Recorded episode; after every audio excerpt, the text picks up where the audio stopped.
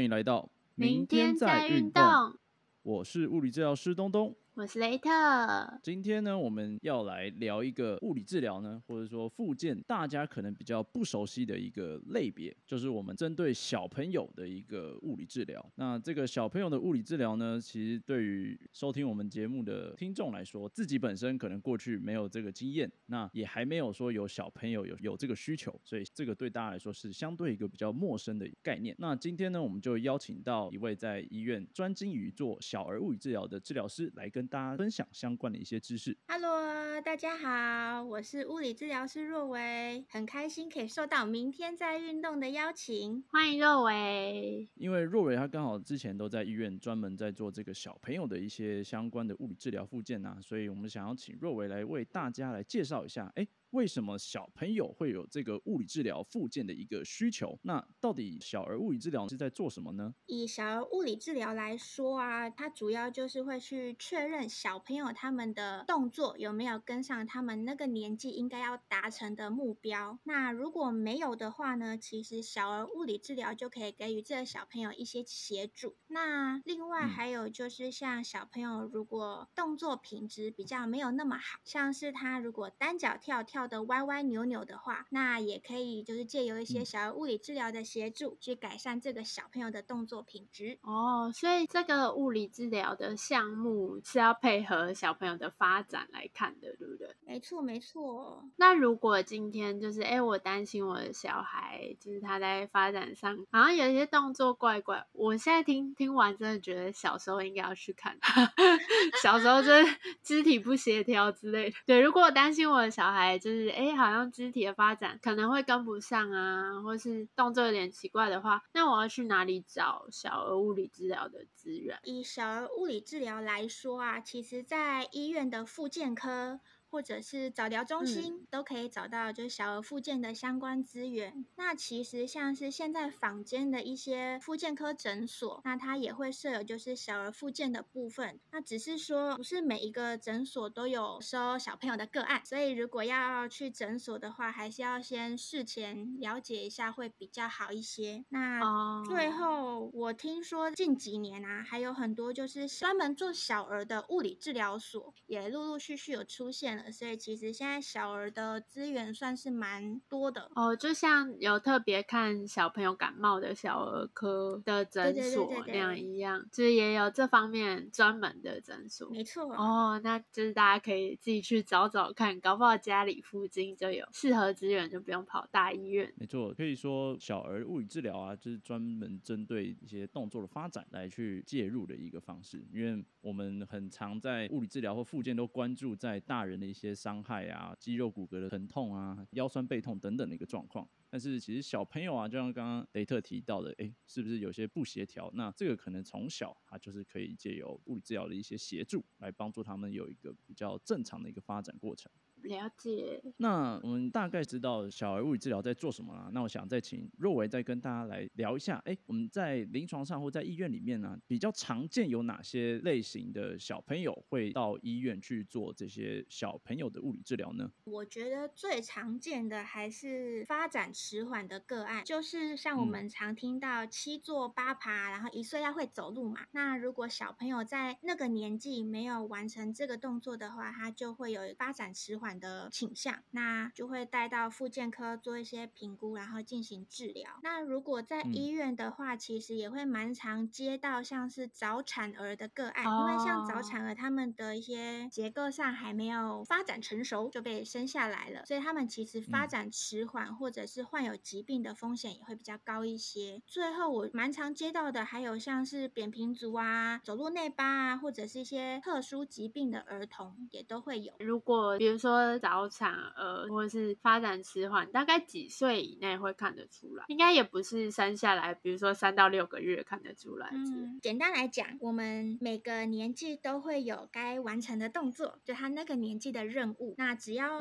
他在那个年纪没有完成他的任务，其实他就有发展迟缓的倾向了。那通常啊，在医疗单位收的个案，目前是到十二或者是十四岁。那当然也有一些单位会收。收到十八岁，所以就是在这个年龄区间里面，我们去看这个小朋友有没有完成他该完成的事情。哦，所以就比如说，可能两岁以前会有需要达成的一个目标，然后两岁到六岁，六岁到十二岁这样，就是有分一些阶段。这个发展的阶段其实分的很细很细很细。你可能从刚刚雷特提到的，比如说几个月大的小朋友，那他其实就有他必须要完成的事情，所以不是说哦，可能要到一岁两岁啊，等他比较大，可能活动能力比较好才能看得出来。其实，在很小的小朋友，他刚生出来三四个月大，他可能就有一些，比如说躺着啊、翻身啊、爬等等的这些动作，他其实就是在一岁以前就有非常细微的一些差别了。所以说，父母就是要随时的关注，说小孩有没有跟上这个发展。没错。那有一个，比如说范围嘛，虽然他慢了一个月，可是应该还好。这样，通常他会是一个范围，所以像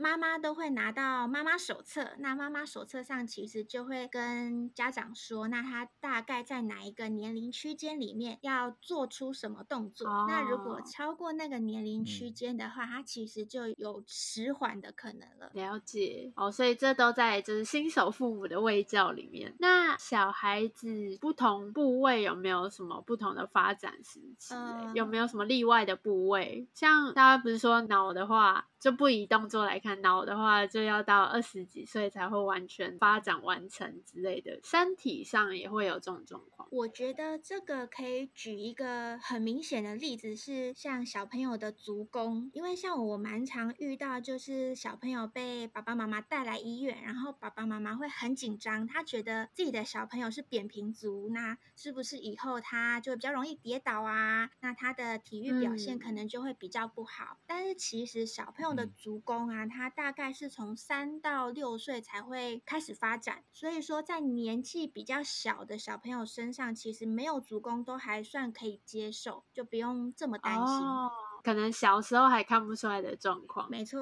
请各位爸妈不要过于的担心。传统的一个揠苗助长非常常见啊，就是会太早想要去处理，哎，好像他不应该只有这样啊之类的。对，那其实比较多听到的都会是小朋友发展迟缓的话，可能会去做职能治疗的训练之类的。虽然我们也有一集是在讲就是职能治疗跟物理治疗的差别，不过想要问一下，在小儿物理治疗这一块的话，物物理治疗跟职能治疗有不同的分工嘛？或者说他们着重点，或是他们判断的标准是不太一样？简单来说的话，以物理治疗的部分来说，大部分会负责的是粗大动作，像是爬、然后跑啊、然后跳跃啊等等。粗大动作。职能治疗的话，他们会负责比较精细一点的动作，像是怎么握笔，或者是怎么拿筷子。那像是有一些社交啊，或者是情绪控制的问。也会由职能治疗师那边帮忙介入哦，了解。所以职能治疗也是像我们之前节目说的，负责比较社会性的事情。对，那另外像小朋友的治疗，其实会比成人更全面性一点点，因为毕竟他还没有发展成熟嘛，所以他其实会需要各方面的协助。那以小朋友的附件来说，他会更追求跨专业的合作，像是物理治疗、职能治疗或。者是语言治疗，还有社工啊、心理师等等，都有可能会参加这个小朋友的整个复健疗程。举个例子好了，比如说小朋友刚到复健科的时候，有可能会遇到一个是早疗评估。那这个早疗评估其实就是各个职类的治疗师会一起看这个小朋友的状况，然后帮这个小朋友量身定做的一个复健计划这样子。那如果像我们平常遇到小朋友的情绪管，理比较没有这么好的时候，我们也会去找像职能治疗师去讨论，看看怎么样帮助这个小朋友会是更加合适的。哦，了解。其实不一定是要直接带去物理治疗的诊所，就如果小朋友有一些状况的话，其实也是身心都会交互影响。没错。所以要让他健康长大，可以先去做早疗评估，这样。在医院里面，常常其实我们觉得说，这个小朋友他相对来说是跨专业领域合作。做一个比较紧密的类别啦，因为我们都知道说，哎，小朋友其实他有一个问题，不一定是那单一问题所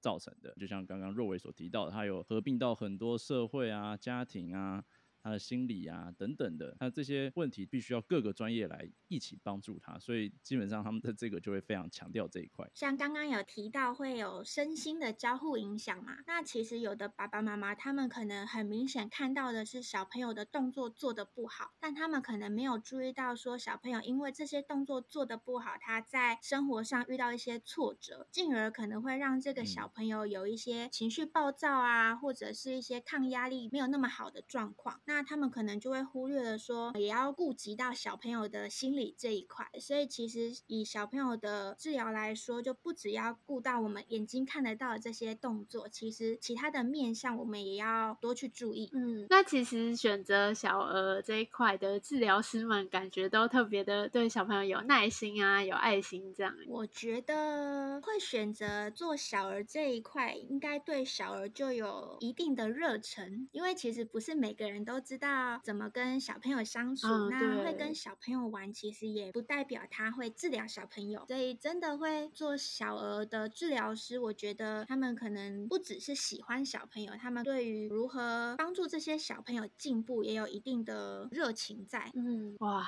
没错，我就是完全没有这个 天赋跟热忱，我懂我完全不知道怎么样对待这些小朋友。正常小朋友可能都有点没办法了，何况是可能有一些问题的、有些状况的。嗯，感觉不能用讲道理的，就只能用引导的，或是陪伴的，或是游戏化的东西来帮助他们。那我们就想再请若维再跟大家来聊一下，就是说，哎，那小孩物理治疗啊，常常用什么样的方式来去帮助这些小朋友呢？或是要怎么样去看这些小朋友他的一个动作的一些相关的问题？小朋友呢，跟大人最大的差别就是，我们没有办法跟他说：“哎，你现在就是臀肌没有力气，所以我们要来练臀肌的力气。”他们的运动训练通常都会需要被包装在游戏里面，那这样子他们才嗯会愿意去做这些有一点辛苦的运动。那以小朋友评估的话，其实他可以是用观察的观察小朋友做动作的情况。那其实小儿也有一些专门的评估工具，那他就会可以算出一些分数嘛。那我们就知道小朋友在嗯哪些动作上表现的比较不好。那我们就是针对这些动作去做一些加强。通常我比较常用的方式就是帮他们做一个情境，嗯像之前《冰雪奇缘》很红的时候，你只要跟他说，我们今天要来帮艾莎盖城堡。哦，那其实小朋友他们就会很兴奋，而且会愿意去配合你的活动，好厉害哦我！觉得蛮有效的。要写一个有故事化的东西，或是一个教案的感觉，那样来融入治疗。没错，啊真的就是幼稚园老师，就是要有那个等级的游戏的能力，所以你也要关注一些就是时下流行的。对，而且重点是小朋友流行的。的，对对对对，那你可以分享一下小朋友就最近流行什么吗？我觉得最新的流行应该是《鬼灭之刃》。啊，就是每个小朋友来，他们的袜子几乎都是《鬼灭之刃》的图案。好厉害！没错，非常的疯狂。而且因为我自己本身没有看《鬼灭之刃》，所以后来都会请小朋友他们自己去想一个情境，让他们可以去执行这些闯关游戏。那他们可能哦就会自己想说，那我现在要过河，或者是我要去打什么什么妖怪之类的。你要看的、你要看才能跟上他们的话题。真的真的，不然会有代沟。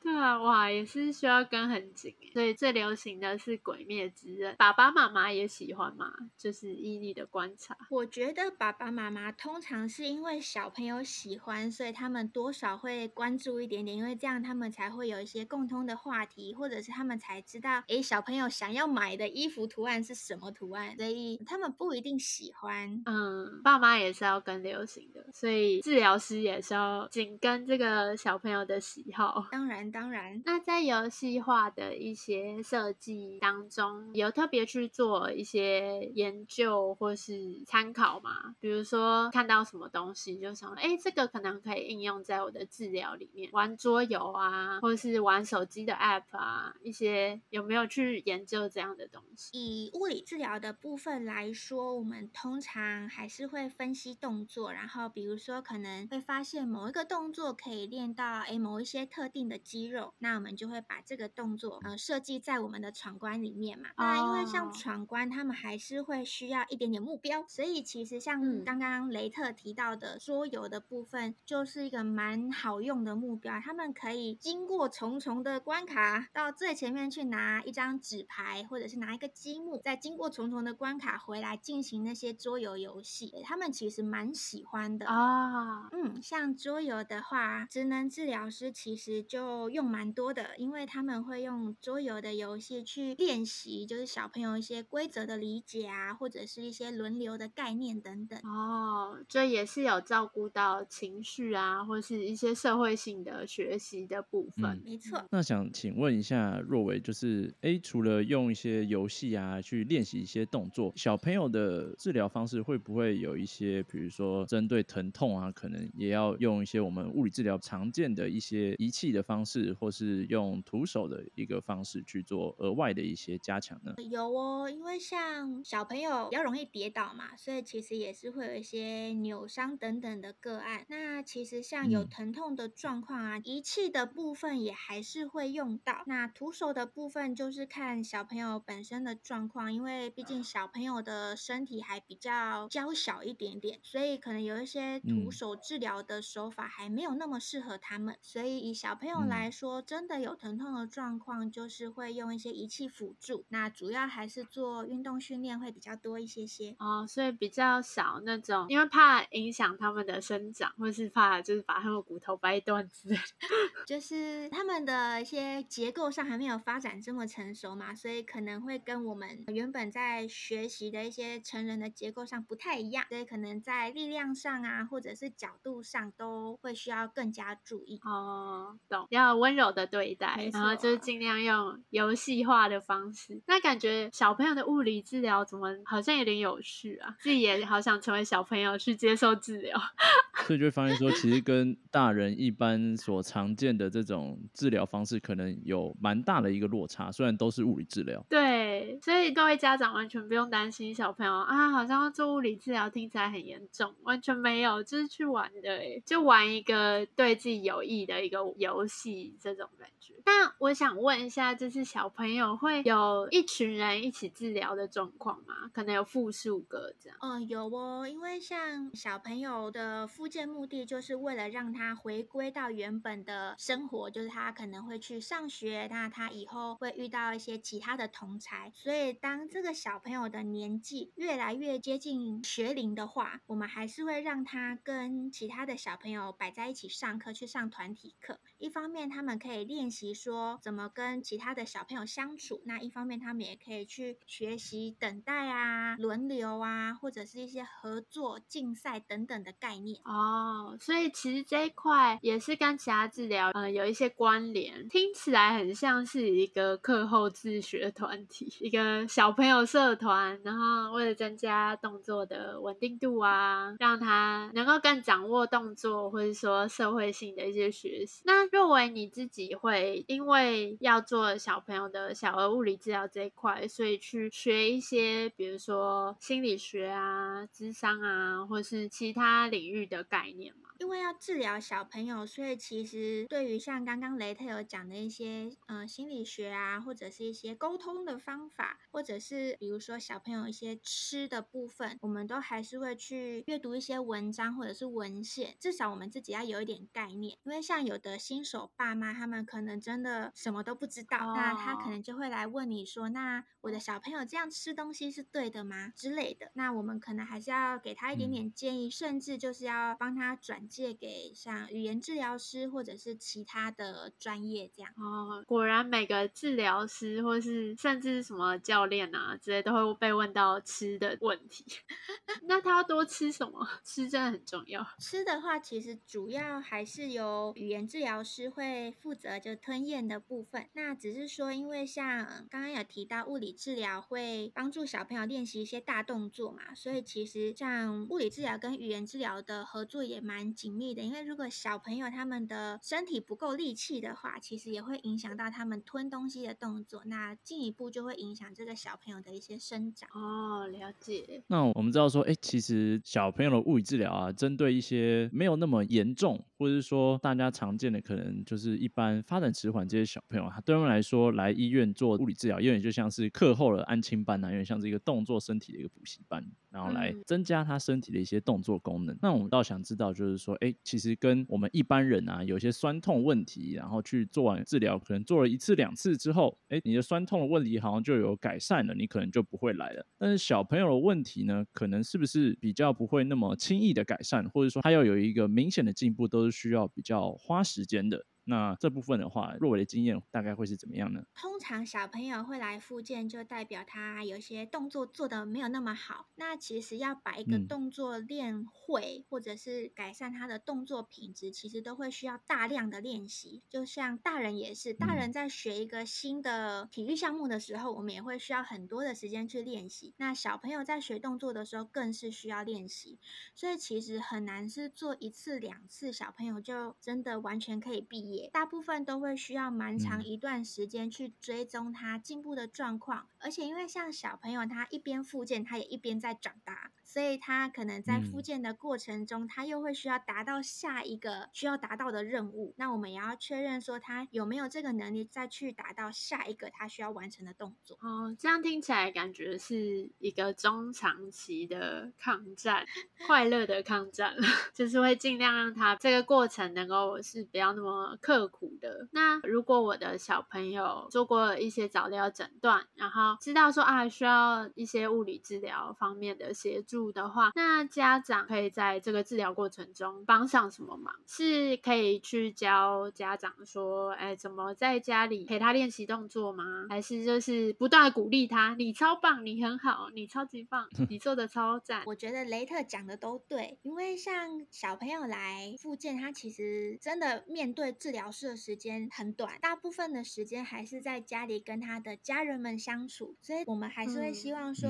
呃，这些爸爸妈妈他。他们可以有时间去陪小朋友练习动作，那他们有陪小朋友练习，其实他们才会知道说，诶，现在我的孩子他进步的状况怎么样，或者是他有没有哪里还要再更加强一些些。那还有就是，其实小朋友会很需要他的家人的一些鼓励。如果我们在看到小朋友他表现的好的时候呢，给他立即的鼓励，其实他们会更有自信去完成这些有点困难的动作。那他们在面对挫折的时候，他们也比较不会那么容易放弃。真的，家长的陪伴、监护人的陪伴是真的蛮重要的。当然，治疗长日是一回事，但是回到家以后，怎么日常生活，其实才是跟发展最相关的。那有没有看过一些例子，是他可能发展上有一些的迟缓，那其实是跟他家庭的状况有关的，不是跟先天比较相关的例子？有哦，因为像小朋友他们要完。成一些动作还是会需要一点环境上的一些刺激或者是指引。那如果家庭他们都把小宝宝就是用他的宝宝包巾包的紧紧的，包成一颗小球的状态，他的手跟脚 都没有办法活动的话，其实他们在一些翻身啊或者是爬行的动作上，可能发展就会比较迟缓一些些，因为他根本没有机会去活动他的肢体哦。又或者是有的小朋友他。可能大部分他太可爱了，所以他大部分的移动都是家人抱着他移动，他根本就不需要自己走路。那对于这些小朋友来说，他可能走路的发展就会比较慢一些些，也有可能他会走，但他就是走的比较不稳，会比较容易跌倒，因为他练习的机会太少。哇，嗯，所以就是也是不能长得太可爱。我觉得我一定小时候长得太可爱，所以现在就是过度保护吗？身体非常的不协调。就我小时候是真的啊，好可爱，好可爱这样，然后就放在婴儿车里，就其实这样还是不太好，抱来抱去，家长很累以外，小朋友没办法自己活动。没错。那想要问一下，就是有什么建议新手爸妈，或是建议小朋友的家长，可以让小孩子从事的一些活动啊，或多运动是可以帮助他们可能在发展上可以更顺利的。因为现在大家都用手机嘛，就感觉小朋友超小就会看平板啊，看手机，就是啊，就是大吵的时候，你就放个平板在他面前母就放一个平板。对对，你看这个，这样这样是不是就丧失了一些身体发展的空间？以前我们都可以玩一些益智游戏啊、益智玩具之类的，或是要自己手做的玩具，现在完全都没有，是不是不太建议这样？还是其实也没关系，因为大家都这样。其实我觉得平板对于现在小朋友的动作发展影响真的是蛮大的，因为像现在小朋友都会在家里滑平板嘛，那其实他们可能到外面去活动的时间就真的是缩短了，所以其实有一些小朋友嗯。因为这样，他们在一些球类的操作，像是丢接球啊、踢球等等的能力上，就会比较没有这么好，没有那么协调。所以其实，嗯，我们还是会建议家长说，嗯，如果有机会啊，像天气好的时候，或者是疫情比较趋缓的时候，可以带小朋友去一些公嗯。园，去让他们尝试不同的一些游乐设施，像是有一些绳梯啊，或者是攀岩墙，给他们不同的一些动作刺激，那其实也会有助于他们的一些动作发展，然后也让他们的协调性啊、平衡能力会再更好一点点。真的还是要把他带出去玩，然后多从事一些社交性的玩乐，不要就是只有一个人在家所以雷特，你以前都没有出去玩，是不是？哦，因为我从小就非常的爱待在家，然后我就会跟我爸妈说我不想出门。我不知道为什么很小就已经很不擅长活动，然后会觉得啊好累哦、好热哦之类的，就没什么活力。然后最喜欢的就是画画、啊、看书这种。而且我妈比较怕我受伤，可能因为我已经看起来不是很牢靠了。所以这部分真的要是给家长的观念呢。就是就给他叠吧，是叠几次也不会死啊，对吧、因为我就是非常小心翼翼的小孩，然后我绝对就是抓着我妈，然后很遵守规矩，就是要画画还会问说这张纸可以画吗？这样就是 很不会去从事一些风险性高的活动，所以我就觉得绝对有影响到我现在的动作控制。然后小时候可能这个也没有很流行吧，儿童物理治疗这一块，除非你很严重。那若伟会发现说，哎、其实有时候临床的一些小朋友，他们有的比如说发展迟缓或者动作品质比较不好的一些小朋友，也会有类似的一些个性倾向吗？会哦，其实它算是一个循环。如果这个小朋友他本身动作没有这么协调，那他可能在比如说学校的体育课，他就会比较容易遇到挫折。那他遇到挫折之后，他就会更不喜欢做这些活动。那他不做，他没有练习，那可能遇到的挫折就会越来越多，所以他就会不断的循环下去。所以这时候就是像家长的鼓励很重要。这就是我人生哎、对啊，就我不知道为什么球都会来打我，虽然老师也会一直鼓励我，然后说没关系，你很棒，怎样？可是球就会被我的头吸引，好像我头有磁铁，所以就是我最讨厌就是篮球，因为篮球就会一直飞到我头上，我也不知道为什么，真的是一个恶性循环，就到最后看到球就觉得、哦好害怕，好 像他会攻击我。那若伟有没有看过那种很文明病的小孩？比如说刚讲常看平板嘛，然后可能都用滑的、啊，然后到最后他可能看书也是用滑的，类似这种。那么如此严重，这太这太这夸张了吧？个真的是真的吗？还是 我觉得他们可能会变成以为可能翻书的时候用滑的就可以了。其实我有接过一个小朋友，他才国小二年级，但是他因为嗯滑平板滑太久了，所以他已经有一些肩颈疼痛的问题，但他才二年级，他的人生还很好老长呢成哦。好可怜。真的，天呐，真的是大家还是要保护身体。那若我有建议父母，可能几岁以前，因为像其实还蛮多教育专家会说啊，几岁以前就不要用手机啊，然后不要用平板之类的。像我们的东东，虽然我不知道这跟教育有没有相关，但是我记得你是在几年前才换智慧型手机的吧？大四大四毕业的时候，那是几年前？三那是几年前？四四三四四年年前，天哪，对啊，就是有没有这种？当然大四是真的偏晚啦，对。那有没有几岁以前，可能他视力啊，或是他动作的协调性还没有发展那么好，尽量不要用太多的电子产品，或是建议用多久？我觉得得这个部分其实还是要看，因为像现在的小朋友，他们越来越多会是像线上的课程，所以真的要完全让他们都不用，其实会有一点困难。但是像小朋友，我觉得还是要让他们理解说使用这个东西的目的是什么，然后他们要有能力可以克制自己，就是不要过度沉迷。我觉得再把这个东西给小朋友玩会好一些些。如果他很容易沉迷，然后甚至是连爸爸妈妈都没有办法阻止他的话，那可能还是晚一点再让小朋友使用这些三 C 产品会比较好一些。其实要到学会可以克制啊，或者是说要可以忍受可以不用这件事情，要到蛮大哎，真的，就是不是要到十岁以后之类的？其实应该还蛮多家庭是连大人都很沉迷吧。嗯，对，所以像我觉得在给他们这些玩具的前提下，他们会需要有很明确的规则，就他可能要跟他很明确的说，你就只能玩这个东西三十分钟。那嗯，不管是小朋友还是爸爸妈妈，都要遵守这个三十分钟的规则，这样子小朋友才会习惯说要去遵守他们约定好的这个时间。所以小朋友的健康还是跟父母的教育方式是息息相关的。嗯，因为以现在的资源或是营养来说，大家生出来也蛮多都是蛮健康的，只是就是在养育的过程中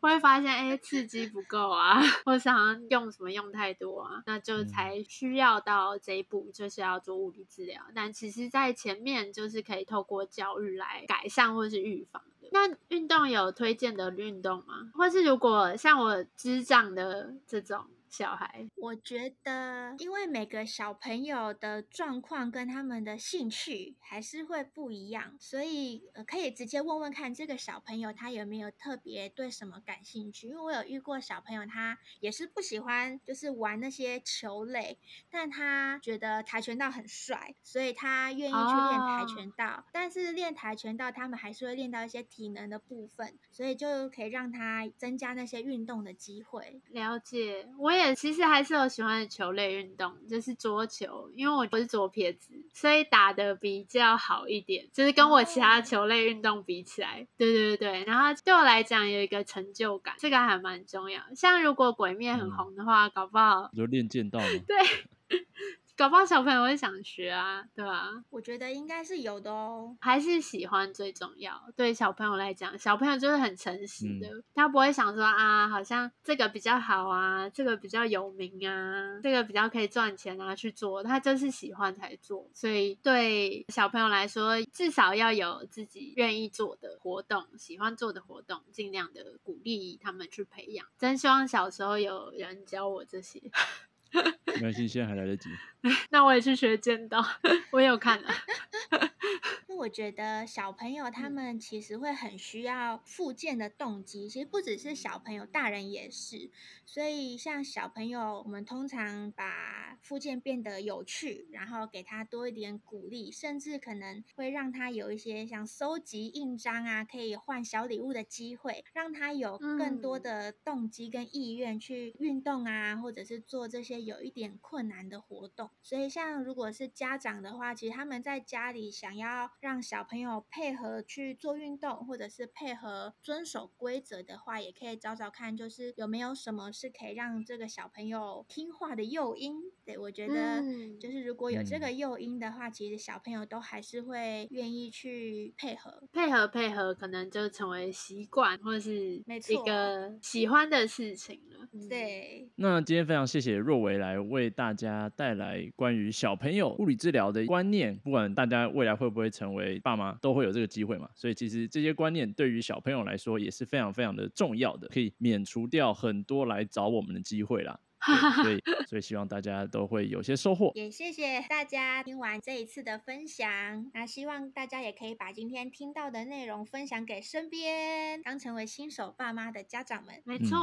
真的很重要。而且我觉得这些内容其实对我也蛮有启发的。虽然说小朋友才需要一些诱因或是游戏化的设计，但其实大人可能用这种方式也会更愿意去治疗，或是愿意去做很多的事情。也是可以为自己嗯设立小小目标、小小的奖励，不管接受治疗啊，或是做一些训练的过程中，可以更有动力。那如果对小儿物理治疗有什么问题，或是相关的经验想要跟我们分享的话，都欢迎到我们的 IG 还有粉砖留言，或是在提问箱提问。明天再运动，明天会更好，拜拜。拜拜。拜拜。